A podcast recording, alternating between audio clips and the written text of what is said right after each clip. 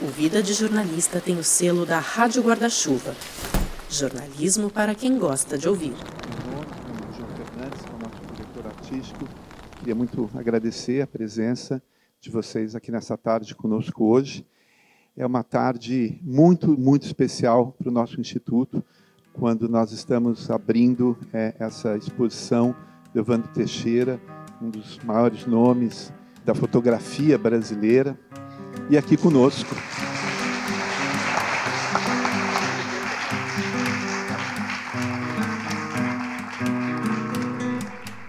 Dorit Arazin, segurando algumas folhas de papel com uma das mãos e conduzindo gentilmente o fotógrafo Evandro Teixeira com a outra, estava num palco escuro diante de uma plateia que esperava ouvir algumas palavras dela e do próprio Evandro.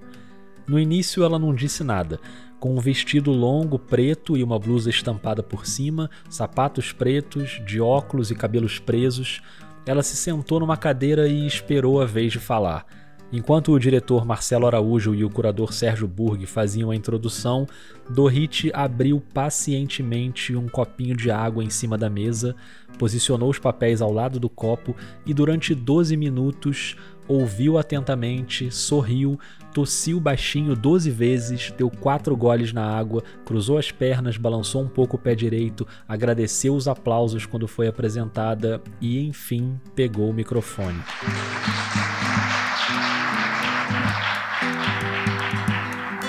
Ao contrário do Evandro, que saiu do Brasil com a intenção e a missão de cobrir o golpe,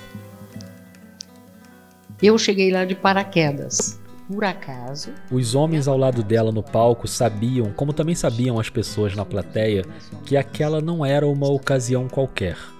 O que ocorria ali no Instituto Moreira Salles, em São Paulo, era a abertura oficial da exposição com as fotografias que o Evandro Teixeira fez no golpe militar do Chile em 1973, quando as tropas do exército bombardearam o Palácio de la Moneda, onde estava o presidente Salvador Allende. Evandro era o protagonista da exposição, mas aquela também era uma oportunidade de ouvir Dorit Arazin falando. O que não acontece toda hora, porque ela sempre deixa claro que fica mais à vontade escrevendo. Era uma disposição um tanto rara em Dorit naquela última semana de março, pouco mais de um mês antes do seu octogésimo aniversário. Subimos pelas escadas 15 andares e assistimos de cima todo o bombardeio.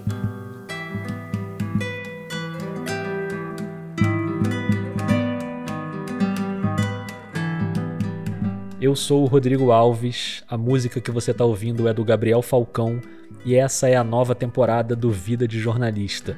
No dia da publicação desse episódio, 1 de maio de 2023, Dorit Arazin completa 80 anos.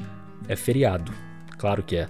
É o mínimo para celebrar uma das maiores jornalistas do Brasil. Se ela não se sente à vontade para gravar uma entrevista em áudio, não tem problema nenhum. Bom, já faz umas seis décadas que o americano Gay Talese ensinou pra gente como é que faz no clássico perfil Frank Sinatra está resfriado, em que ele não entrevista o cantor e ouve pessoas no entorno. Mas ó, a minha pretensão de Gay Talese termina aqui, nessa brincadeira aí de ter misturado a abertura do texto dele com a abertura do texto desse episódio. O que você vai ouvir hoje é uma homenagem modesta e sincera a Dorit Arazin que ao contrário de Frank Sinatra, não está resfriada. Tá tudo bem. Então, feliz aniversário.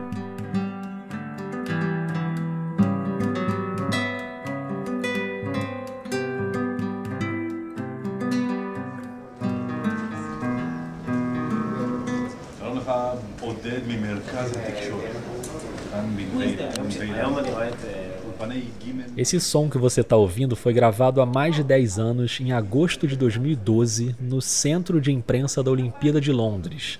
Não dá para ver porque é um podcast, mas é o áudio de um videozinho que eu fiz naquele momento. E nesse vídeo, a Dorit Arazinha aparece lá no fundo, de costas, sentada, escrevendo seu texto. Centro de imprensa em Olimpíada é isso: uma redação gigantesca com um monte de bancadas e os jornalistas credenciados do mundo inteiro podem chegar ali, ligar o notebook na tomada, plugar o cabo da internet e vambora. Foi ali que eu conheci pessoalmente a Dorit, que estava trabalhando para o jornal O Globo, onde até hoje ela é colunista. E foi ali que eu tive a ideia de fazer o Vida de Jornalista. Não em formato de podcast, porque em 2012 eu nem ouvia podcast, mas vendo a Dorit escrever ali de pertinho, me deu vontade de documentar de alguma forma os métodos, os bastidores da produção jornalística. Eu já contei essa história aqui no Vida e agora eu fiquei tentando lembrar de novo desse momento, mas como a minha memória às vezes me trai, né? Eu fui checar com alguém que tem a memória um pouquinho melhor que a minha. A Gabriele Lomba, minha grande amiga, que estava comigo lá em Londres. Eu, ela e a Daniele Rocha estávamos credenciados pelo Globoesporte.com, hoje chamado de GE, para fazer a cobertura daquela Olimpíada. E aí? E aí, Rodrigo Alves? E aí, Gabriele? Melhor botar o fone, né? Melhor, melhor. Pô, eu tava pensando, a gente podia ter combinado de fazer isso pessoalmente, né? Tipo, se encontrar, tomar um café e gravar esse negócio. Poderia, né? É. Poderia. Fica esse compromisso aí. Deixa eu desligar o ventilador aqui, é melhor também, né? Pronto, ventilador desligado, áudio ajeitado e eu pedi para Gabi me ajudar a lembrar do momento exato em que a gente encontrou a Dorit pela primeira vez no centro de imprensa. A Gabi, na verdade, já tinha encontrado ela num restaurante alguns dias antes. O Centro Olímpico ali era do lado de um shopping, né? Então o shopping era a base nossa. E aí naquela de, ah, vamos jantar, vamos, o pessoal do Globo tá ali e tal, fui. E aí, E aí Dorit tava nesse jantar. Eu e Gabi já éramos muito admiradores e eu lembro que na hora ela me mandou uma mensagem no celular. no Blackberry na época, né? Era um Blackberry que a gente usava. Falando, Dorit está entre nós, não sei o quê. Totalmente, Muito bom, muito bom. totalmente fascinada ali por aquele momento. E aí é engraçado que eu. Alguns dias depois teve o encontro no centro de imprensa, mas é engraçado porque eu não me lembro desse momento específico. Eu lembro, eu lembro. Então me conta, por favor. Eu já conhecia ela, né, por conta desse jantar maravilhoso uns dias antes. E eu lembro que ela pediu ajuda para alguma coisa é, do computador, de que você tinha que acessar, tipo um totem que tinha, lembra? Com MyInfo, Sim. um negócio de acesso, cartucho, não, não lembro exatamente o que era. E aí nessa ela se aproximou da gente. Foi aí que a Dani apresentou, né? Vocês conheceram ali. Eu apaguei essa cena da minha cabeça. Eu não lembro dessa cena, assim. Agora você falando, me veio uma memória meio borrada, mas. E aí a cena que eu vou lembrar muito bem é a cena final do último dia, que é aquilo. Cerimônia de abertura é uma guerra pra conseguir um ingresso pra ir, né? Cerimônia de encerramento tem ingresso sobrando pra todo mundo. Você foi na abertura? Não, não fui na abertura. E aí, quando chegou no encerramento, principalmente quem não tinha ido na abertura, tava louco pra ir no encerramento. E eu, como sou uma pessoa antissocial, eu não quis ir. Eu falei, não, não vou. E olha isso, eu tô em Londres, na cerimônia de encerramento da Olimpíada, eu simplesmente não quis ir. É, e a gente ficou tentando te convencer aí, eu lembro disso. É. Você, cabeça dura, falou que não ia. Isso. E a Dorit tava ali. E eu lembro que a Dorit ficou meio, meio surpresa. Mas como, tipo, como assim esse cara não quer ir pra cerimônia de encerramento da Olimpíada, né?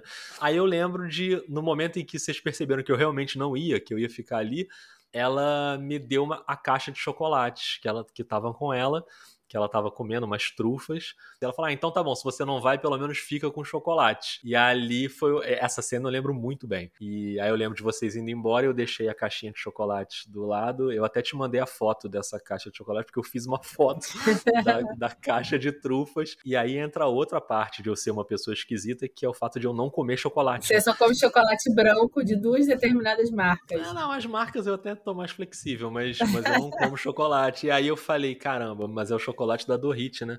E aí eu comi uma trufa, um chocolatinho ali, porque era da Dorit, né? Vai que a gente pega alguma coisa ali de talento da Dorit.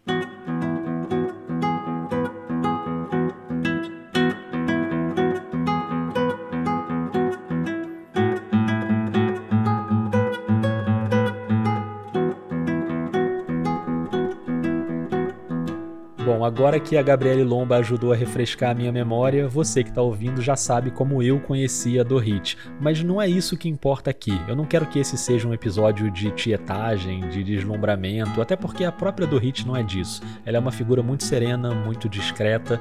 Eu avisei para ela que eu estava fazendo esse episódio e que eu ia conversar com algumas pessoas, e ela é sempre muito gentil e generosa no trato. Inclusive, ela que me mandou o link da gravação daquela conversa lá do lançamento da exposição do Evandro Teixeira. Esse vídeo foi gravado pela Maria Clara Vilas no dia 21 de março de 2023 e ele tá lá no canal do Instituto Moreira Salles no YouTube se você quiser ver. Eu também não tenho aqui a pretensão de fazer um perfil completo documentando toda a trajetória da Dorit. Algumas pessoas já fizeram isso, eu recomendo muito, por exemplo, o perfil que a Carol Pires fez em 2015, quando a Dorit ganhou o prêmio da Fundação Gabo, e tem o registro mais completo que eu já encontrei, que é uma dissertação de mestrado feita pela jornalista Luciana Chierati tanto do ponto de vista biográfico, tem bastante informação, e a gente já já vai passar por alguns desses pontos, mas também do ponto de vista da obra. Tem ali boa parte da produção em texto da Dorit, com reportagens na íntegra, um trabalho impecável da Luciana. Tudo bom, Rodrigo? Você me ouve? Tudo bem, tios. Tudo bem por aí? Tudo bom, tudo Tá me ouvindo certo. bem também? Tô bem. Claro que eu também chamei a Luciana para o episódio, porque até hoje ela tem um convívio com a Dorit, e a dissertação dela tem muito a ver com a minha proposta aqui no Vida, que é documentar a produção de jornalistas importantes. Foi exatamente com essa missão que elas duas se conheceram.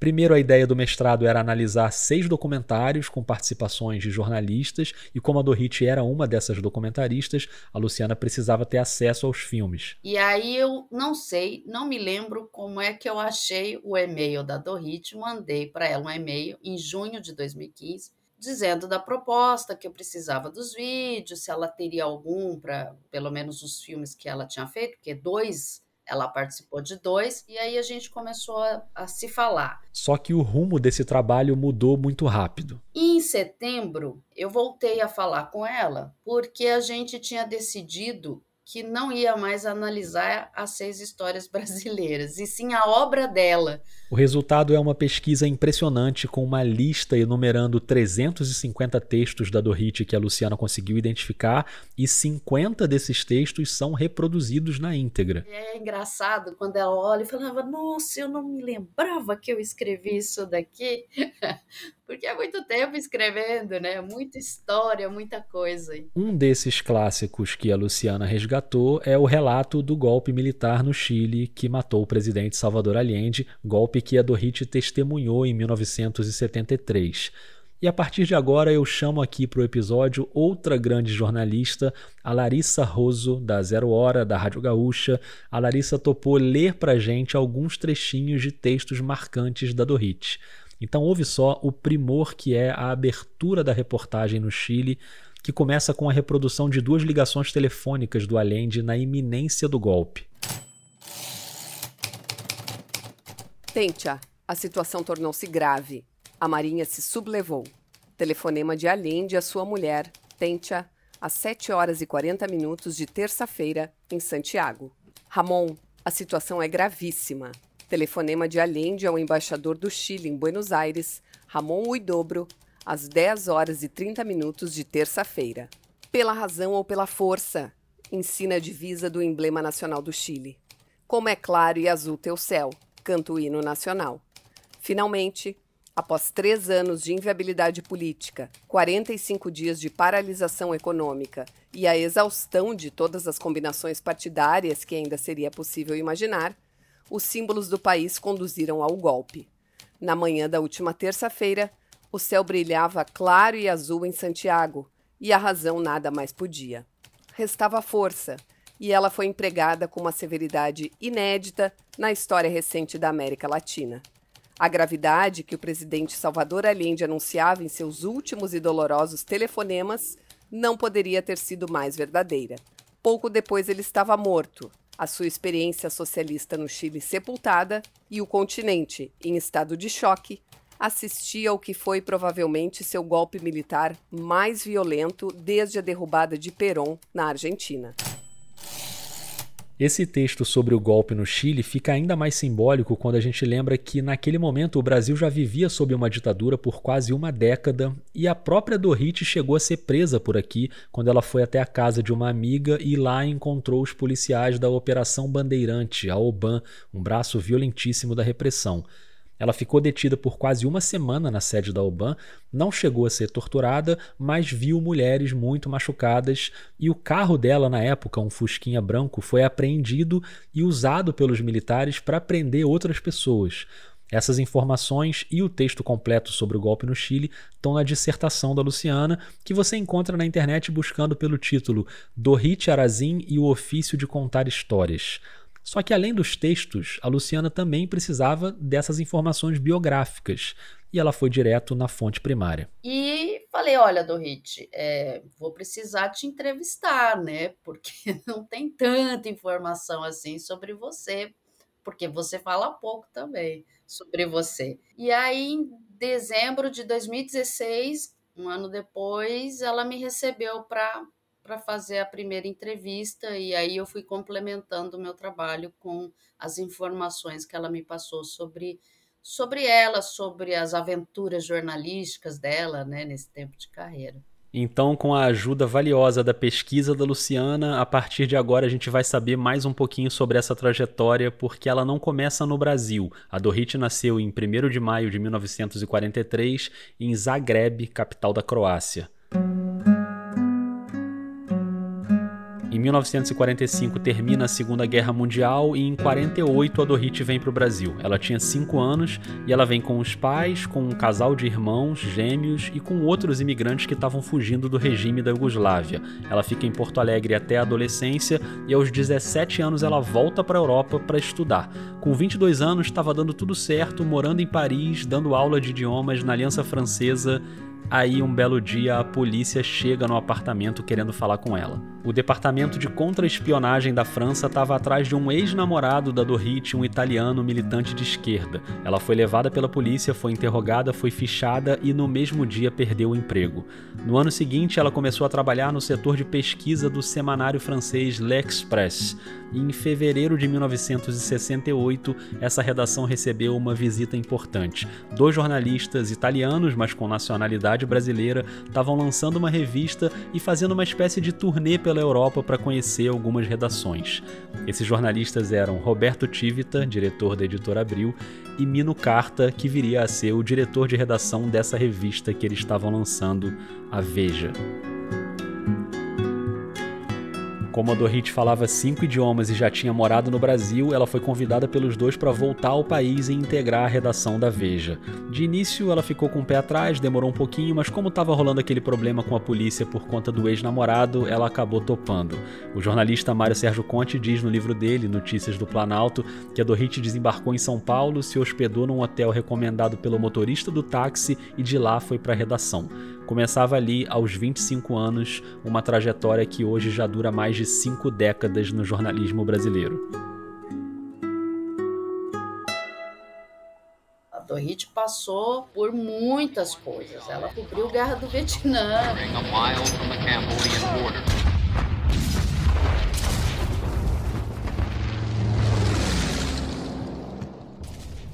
Quando a Luciana falou isso, eu lembrei de quando eu fui gravar o episódio do Vida na casa do José Hamilton Ribeiro, que também cobriu a Guerra do Vietnã. Ô, Rodrigo! Olá.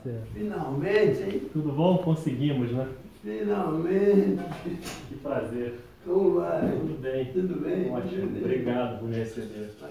E eu tava ali na sala dele, claro que a gente fica meio assim, né? É uma testemunha da história que tá ali.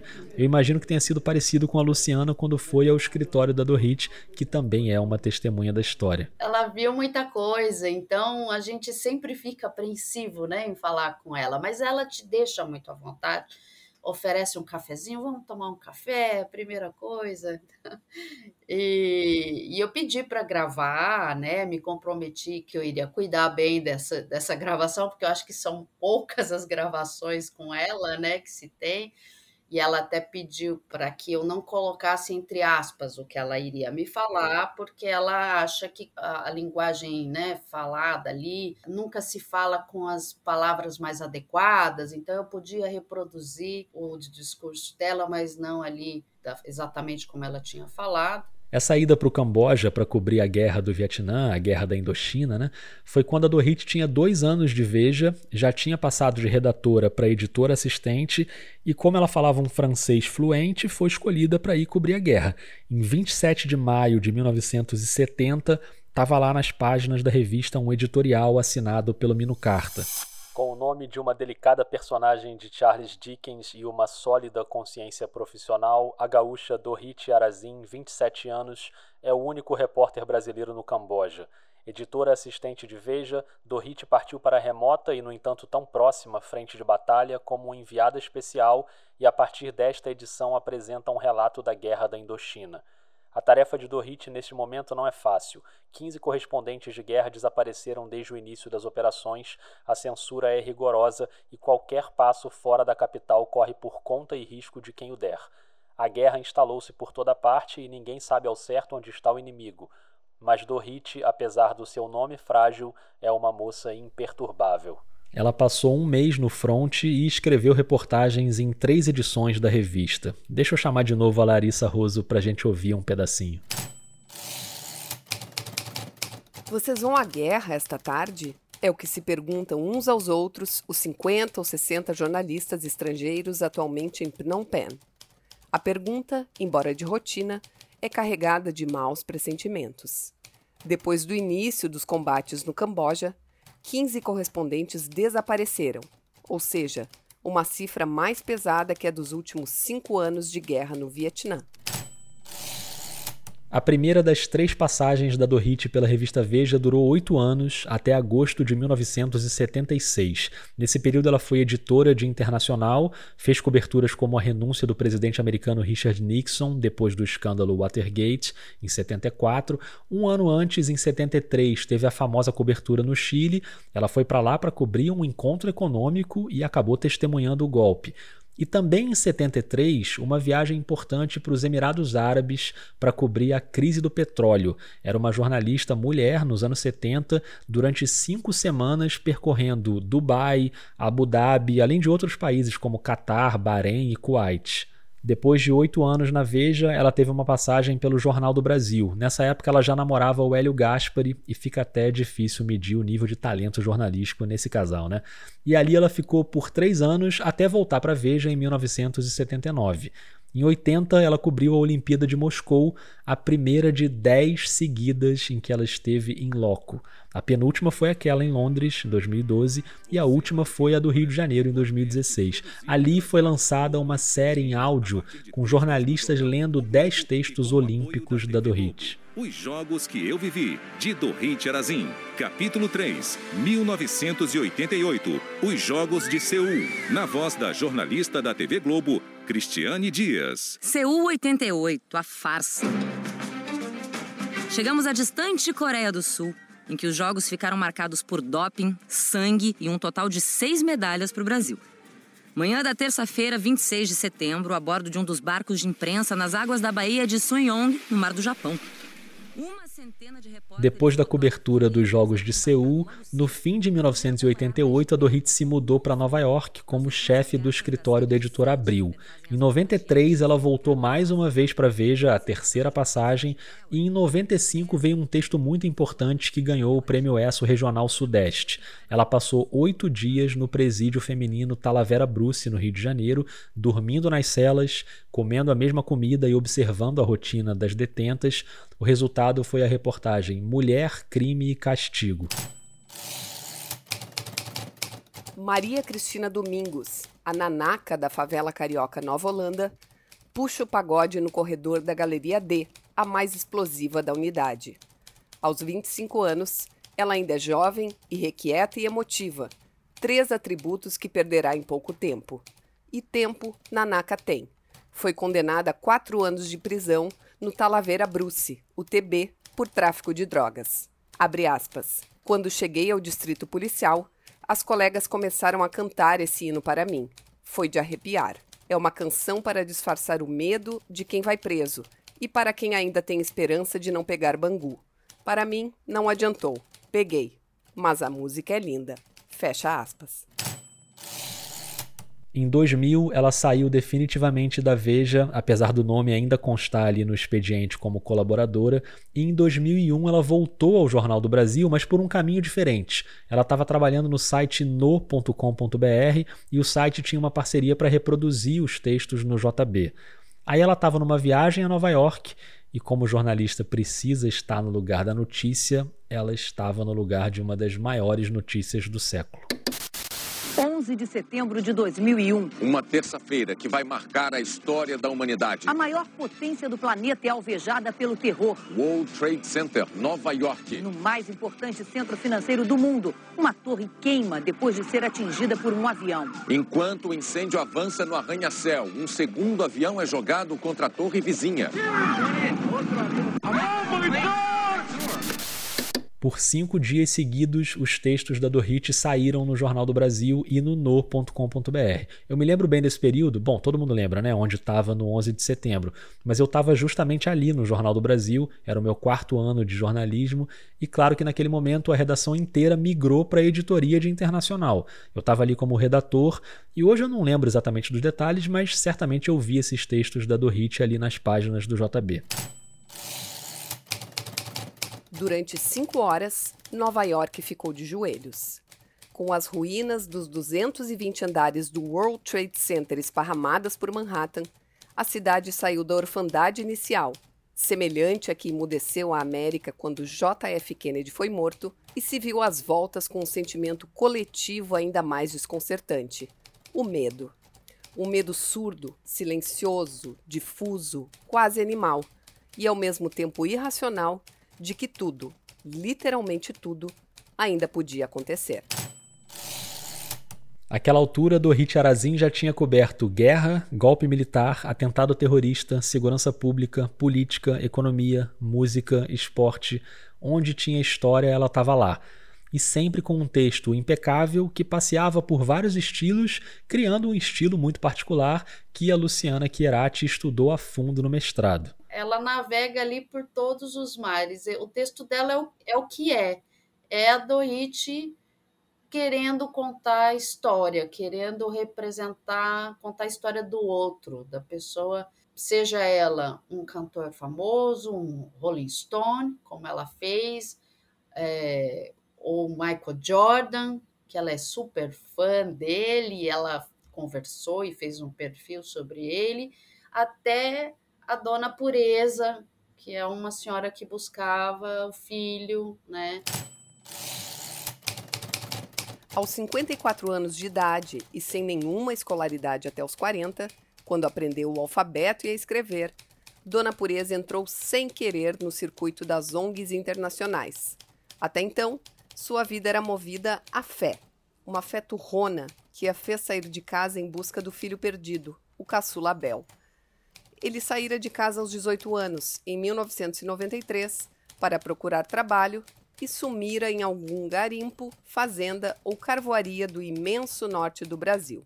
Parecia ser uma sina. Ataíde, um irmão de Dona Pureza, já tinha sumido assim. Outros dois primos também. Pelas contas da Comissão Nacional Pastoral da Terra, cerca de 26 mil brasileiros se esfolam em condições análogas ao trabalho escravo e, como dizia Darcy Ribeiro, dali só saem pela porta da morte ou da fuga. Trabalham sob vigilância armada, a léguas de qualquer contato com o mundo e do salário prometido não vem a cor.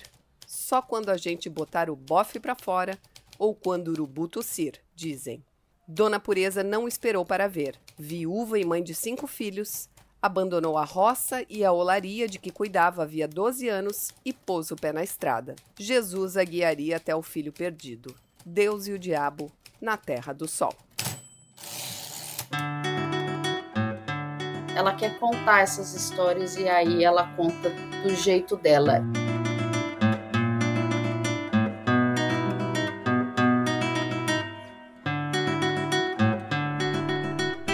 Dorit é essencialmente uma repórter das maiores que o Brasil tem, mas também uma grande editora, ao lado do Marcos Sacorrei e do Mário Sérgio Conte, que trabalharam com ela no site No, e do João Moreira Salles, que trabalhou com ela nos documentários lá no fim dos anos 90. Dorit foi uma das fundadoras da revista Piauí em 2006, como editora.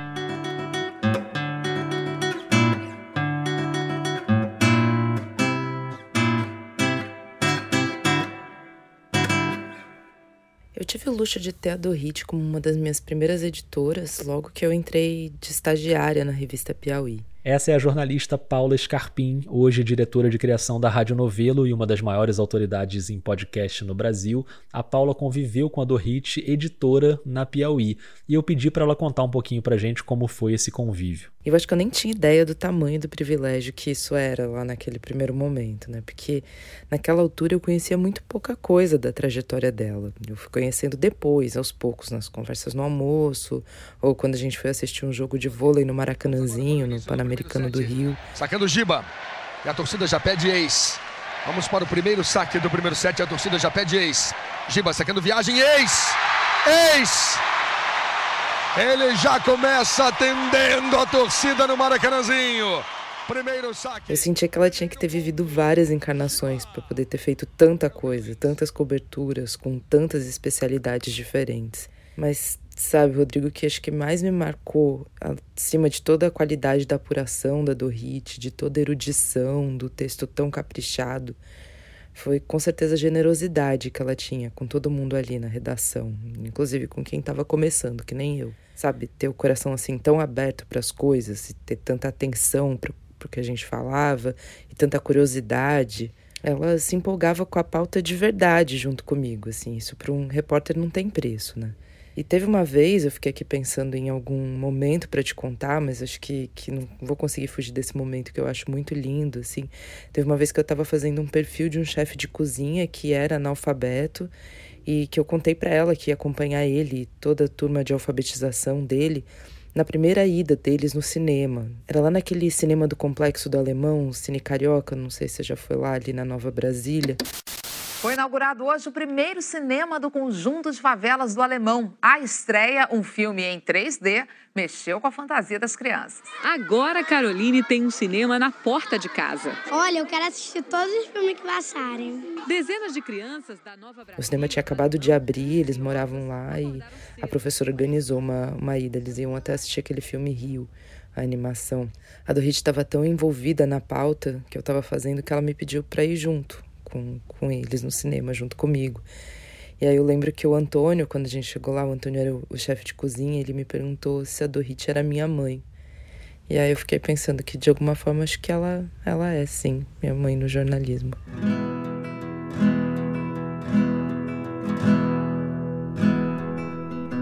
Que demais, linda essa história, né? Paula, obrigado. Obrigada pela oportunidade de contar um pouquinho dessa história. Um beijo.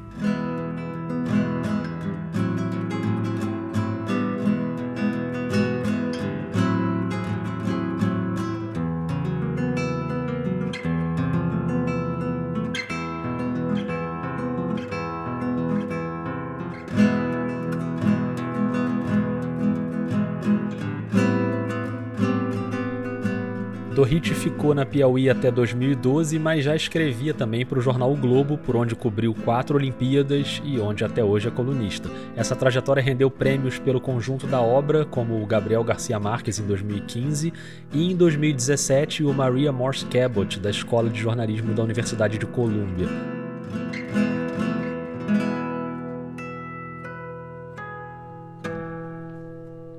Uma carreira forjada no que a gente costuma chamar de imprensa tradicional, né, na revista Veja, no Jornal do Brasil, no Jornal o Globo, mas também passando por inovações no digital, como o site No, passando por uma revista de reportagens aprofundadas, como a Piauí, passando por um livro, O Instante Certo, em que ela comenta fotografias históricas, por isso eu achei simbólico abrir o episódio com ela ao lado do Evandro Teixeira, que é um mestre da fotografia.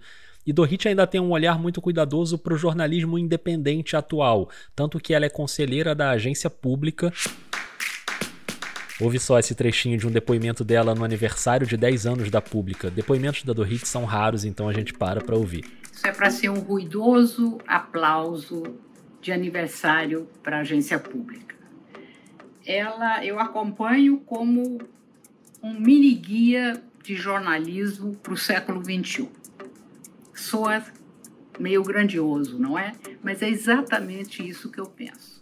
Dorit também integrou a primeira turma de conselheiros da agência Lupa, de checagem. Então eu vou trazer aqui para o episódio a fundadora da Lupa, a Cristina Tardáguila. Bem-vinda de volta ao Vida. Oi, Rodrigo. Bom, obrigada por me receber aqui hoje e por me dar a oportunidade de falar de uma das pessoas que eu mais admiro no jornalismo é, mundial. A Dorit seria assunto para a gente ficar aqui o dia todo conversando. Tem infinitas histórias brilhantes sobre ela para contar, da forma como ela encara a profissão e como ela vive o dia a dia da profissão. E a Cristina já já vai entrar nessas histórias, porque elas também trabalharam juntas na Piauí, mas já que eu mostrei o trechinho do depoimento sobre a agência pública, eu queria aproveitar o gancho e saber como foi o processo no surgimento da Lupa. Estamos falando lá de 2015, quando a Lupa era nada, né? Era um, um pequeno blog com quatro malucos fazendo checagem de fatos de políticos que nos odiavam, né?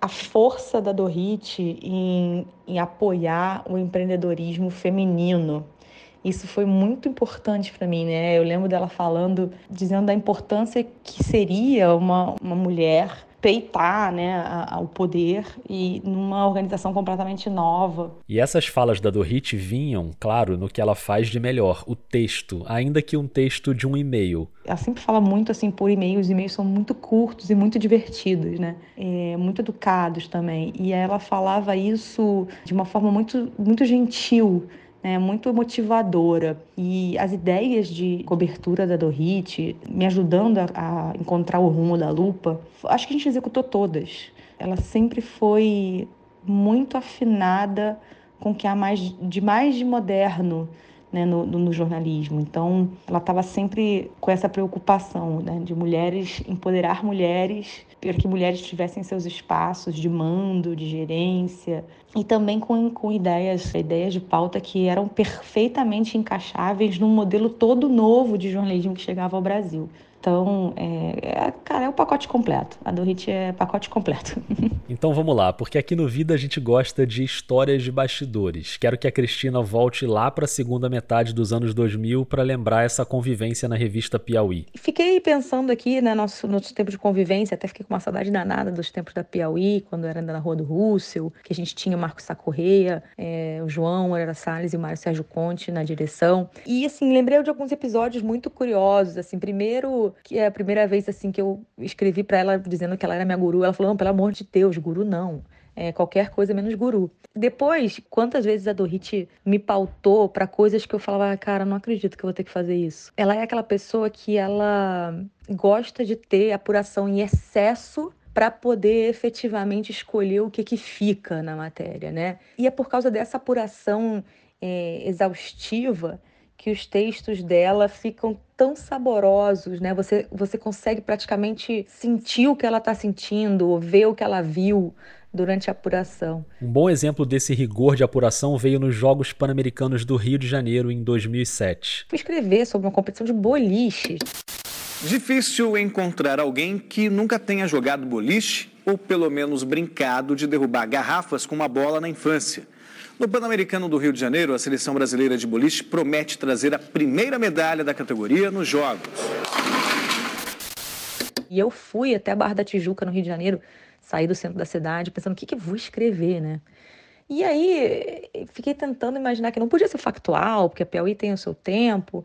Né? E aí voltei achando que eu estava arrasando, que eu tinha entendido tudo sobre os sapatos, tinha entendido tudo sobre as, as diferentes bolas e tal. E aí ela começou a fazer tantas perguntas sobre as regras do boliche. Eu falei, meu Deus, eu não vi o básico, né? E eu falei, mas ah, a gente vai botar isso no texto? Não, só queria entender. Né? Então, assim, ela é uma curiosa nata, o que é uma coisa que eu admiro muito, né? É uma, uma pessoa que não se satisfaz só com aquilo que cabe no espaço da página.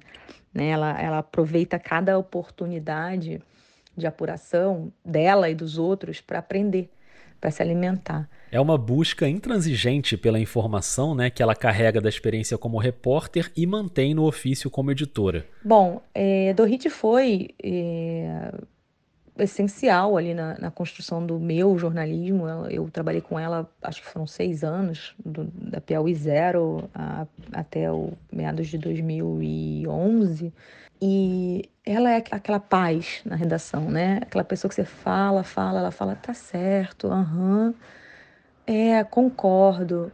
E assim, é uma coisa tão, uma coisa tão tranquila dentro do jornalismo que chega a ser, chega a ser divertido. É curioso ver essas percepções sobre o temperamento ao longo do tempo, né? Aqui a gente está falando de 2006 a 2012 na Piauí, mas a dissertação da Luciana Chiarati registra dois momentos que eu queria mostrar aqui. Um quando a Dorit sai da Veja e vai ser chefe da editora Abril em Nova York, lembra? Tem um trechinho do livro do Mário Sérgio Conte que diz assim: de temperamento didático e disciplinador, ensinou dezenas de repórteres a não se satisfazerem com nada menos que o excelente, o melhor. E o outro relato é do jornalista Ricardo Sete, que a Luciana entrevistou. Ele trabalhou com a Dorit durante muito tempo e contou que na primeira saída dela da Veja, lá atrás, indo para o Jornal do Brasil, o sentimento na redação foi meio misturado. A saída da Dorit da Veja foi considerada por todo mundo uma grande perda pela jornalista notável, perfeccionista e workaholic que ela era na ocasião e acredito que continue sendo hoje, mas eventualmente por algumas características pessoais, por ser uma pessoa franca e sem dúvida por seu altíssimo grau de exigência profissional, a Dorit não era estimada propriamente por toda a redação. Uma parte das pessoas gostava muito dela, a outra parte, talvez a maioria, a admirava, mas a temia. No caso da Internacional, da qual ela era editora, a saída provocou mixed feelings. Todo mundo sabia que deixava o campo uma extraordinária jornalista, por outro lado, contudo, havia certo desgaste no relacionamento dela com a equipe. Um relacionamento que tinha o rigor jornalístico dentro da redação, mas fora dela tinha uma doçura que a Cristina Tardáguila lembra muito bem. A última vez que a gente se viu, é, eu acho que foi um evento na casa dela, em que fomos todas mulheres da Piauí, e foi muito divertido, assim, estar com ela fora de uma redação, né, entender como é que como é que se dá ali a coisa e como é que, que, que a gente faz com a, como é que a gente esquenta a torta, a gente põe aonde. Então tem esse lado também muito, muito mãezona e muito querendo receber. Então é uma pessoa também que tem esse, esse lado não social de badalação, mas uma badalação caseira. Foi muito, muito, muito interessante. E você que está ouvindo, você lembra lá no começo do episódio, quando eu conversei com a Gabriele Lomba, que o meu primeiro contato com a Dorit teve a ver com tecnologia e internet, quando ela pediu uma ajuda lá no centro de imprensa em Londres? Pois é, a Cristina também já passou por esse lugar do suporte digital, vamos dizer assim. Logo que eu cheguei na Piauí, eu era assim uma pessoa tida como alguém que entendia muito de internet, né? Eu fui, entrei para ser responsável pelo site da Piauí, a primeira versão, e a direção assim era muito é, crua, né? No, de como é que se dá o funcionamento da internet, como é que se cria uma página e tal. Marcos Sacorre e do Hit sabiam um pouco, então eu sempre fiquei ocupei esse posto assim de alguém que entendia do universo digital. Até que passaram-se muitos anos, né? E, e a Dorit me manda uma mensagem, um e-mail, até consegui recuperar aqui, perguntando como é que fazia para atualizar um, uma página na Wikipédia. E aí eu, a gente trocou alguns e-mails, eu, que página é essa? Ela é o meu perfil.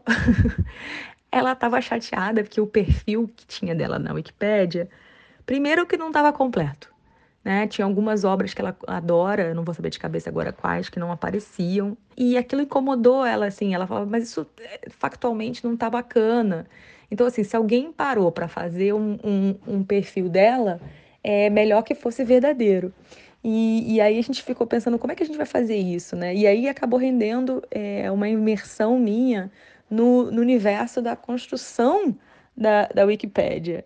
Né? E aí entrevistei um monte de gente, um monte de editores e tal. No Frigir dos Ovos, obviamente nunca atualizamos o perfil da Dorit. Eu nem sei se hoje em dia ele está correto ou não. Eu entrei lá para ver, tem algumas informações, mas nem se compara com a riqueza de detalhes da dissertação da Luciana, por exemplo, ou com os relatos que a gente ouviu aqui da Paula Scarpim, da Cristina Tardáguila. Como eu disse lá no início, eu não tinha a pretensão de fazer um perfil completo passando por todos os detalhes da carreira, mas espero que esse episódio tenha servido para que você, ouvinte, tenha uma ideia melhor do tamanho e da importância de uma mulher que não é muito afeita aos holofotes, mas sem alarde construiu uma trajetória linda no jornalismo brasileiro. Ela é uma das pessoas mais cultas que eu conheço, uma das melhores repórteres, editoras que eu já vi. É, excelente pauteira, assim, uma coisa impressionante, pautas incríveis que vão do judiciário ao esporte, passando pelas relações internacionais, pela fotografia. Então a Dorit é, é multifacetada.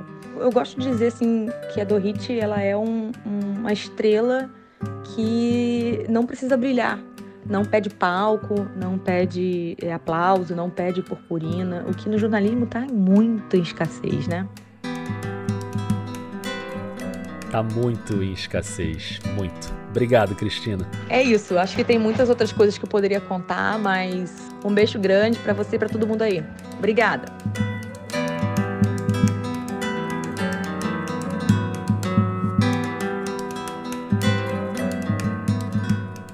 Obrigado também a Paula, a Luciana, a Gabriele e, claro, a Dorit por sempre ser tão generosa comigo nos contatos e pela contribuição gigante para nossa profissão. Parabéns pelos 80 anos de vida.